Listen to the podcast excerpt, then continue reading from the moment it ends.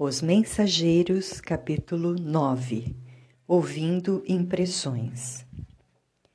Deixando Acelino em conversação mais íntima com Otávio, fui levado por Vicente a outro ângulo da sala.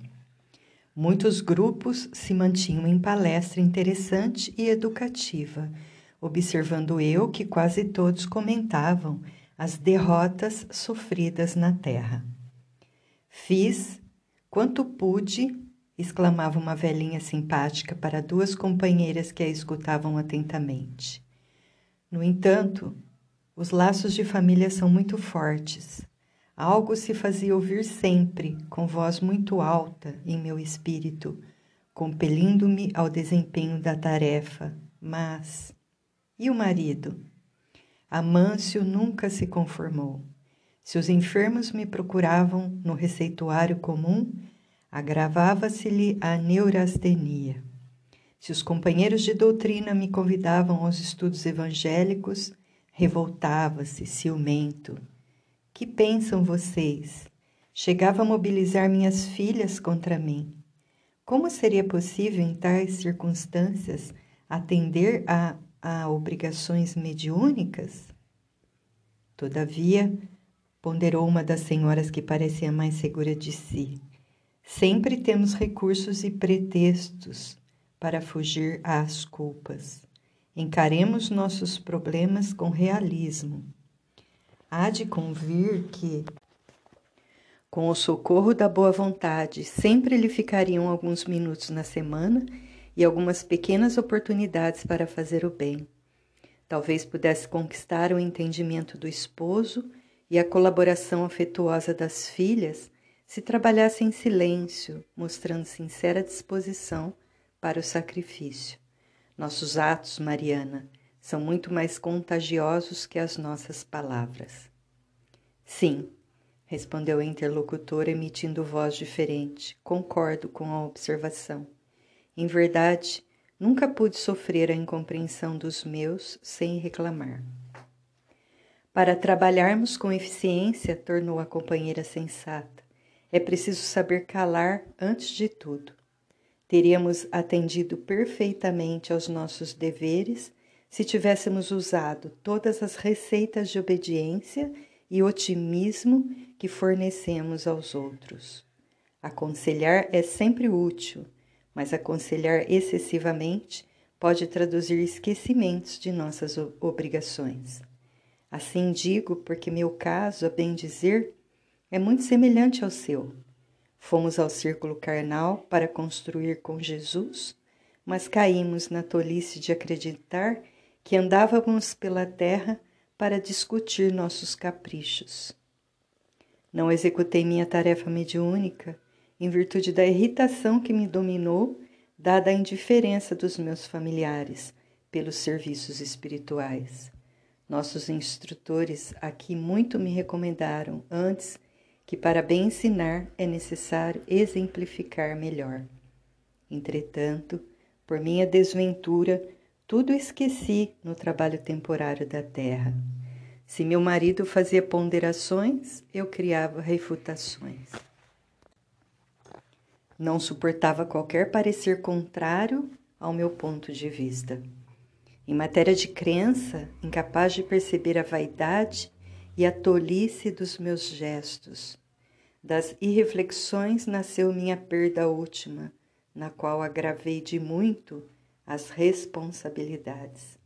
Quase mensalmente, Joaquim e eu nos empenhávamos em discussões e não trocávamos apenas os insultos contundentes, mas também os fluidos venenosos segregados por nossa mente rebelde, rebelde e enfermiça.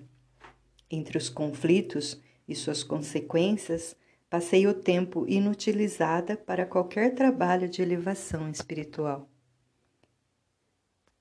Nesse instante, chamou-me Vicente para apresentar um amigo.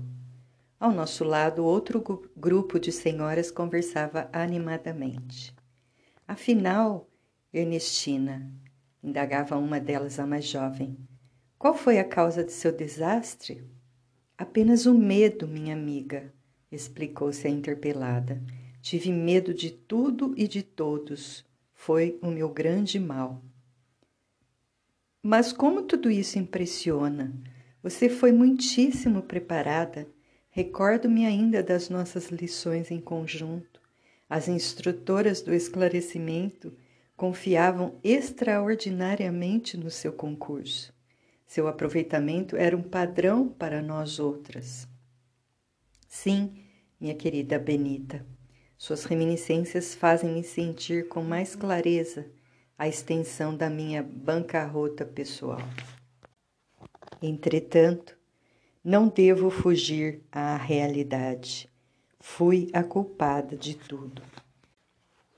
Preparei-me o bastante para resgatar antigos débitos e efetuar edificações novas. Contudo, não vigiei como se impunha. O chamamento ao serviço ressoou no tempo próprio, orientando-me o raciocínio a melhores esclarecimentos.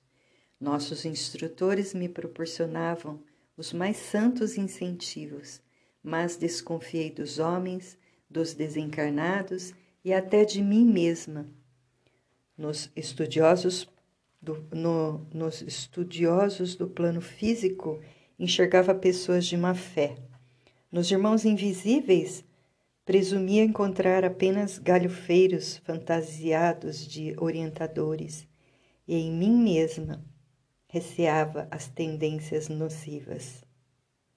Muitos amigos tinham-me em conta de virtuosa pelo rigorismo das minhas exigências.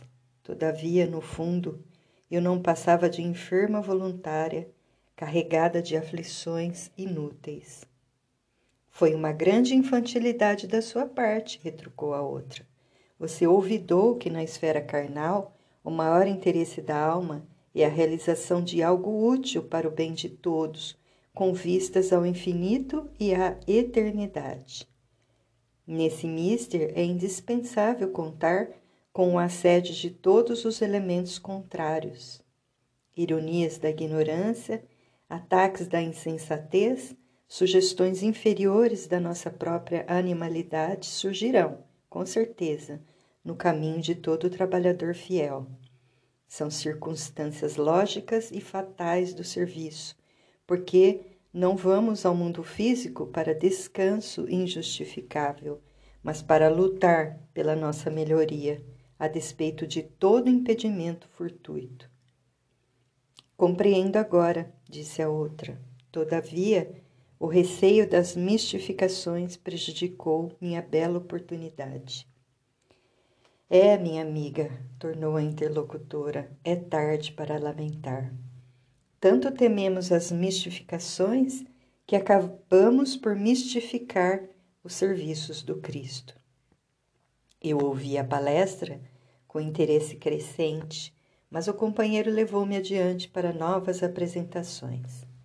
Atendia a esses agradáveis deveres da sociedade de nosso lar, mas, para não perder ensejo de instruir-me, continuava atento às conversações em torno. Alguns cavalheiros mantinham discreta permuta de pareceres. Reconheço que fali, dizia um deles em tom grave, e muito já espiei nas regiões inferiores, mas aguardo novos recursos da providência. Faltou-lhe, porém, bastante orientação para o caminho? perguntava um companheiro. Explico-me, esclareceu o primeiro. Faltou-me o amparo da esposa. Enquanto a tive ao meu lado, verificava-se profundo equilíbrio em minhas forças psíquicas. A companhia dela sem que eu pudesse explicar, compensava-me todo o gasto de energia mediúnica. Minha noção de balanço estava nas mãos de minha querida Adélia. Esqueci-me, porém, de que o bom servo deve estar preparado para o serviço do Senhor em qualquer circunstância. Não aprendi a ciência da conformação e nem me resignei a percorrer sozinho as estradas humanas. Quando me senti sem a dedicada companheira, arrebatada pela morte, amedrontei-me por sentir-me em desequilíbrio e, erradamente, procurei substituí-la e fui acidentado. Extremamente ligada a entidades malfazejas, Minha segunda mulher, com seus desvarios, arrastou-me a perversões sexuais de que nunca me supusera capaz. Voltei insensivelmente ao convívio de criaturas perversas e, tendo começado bem, acabei mal. Meus desastres foram enormes. Entretanto, embora reconheça minha deficiência, entendo ainda hoje que o triunfo, mesmo no futuro, ser-me-á ser muito difícil sem a companheira bem-amada. Tornara-se a palestra sumamente interessante.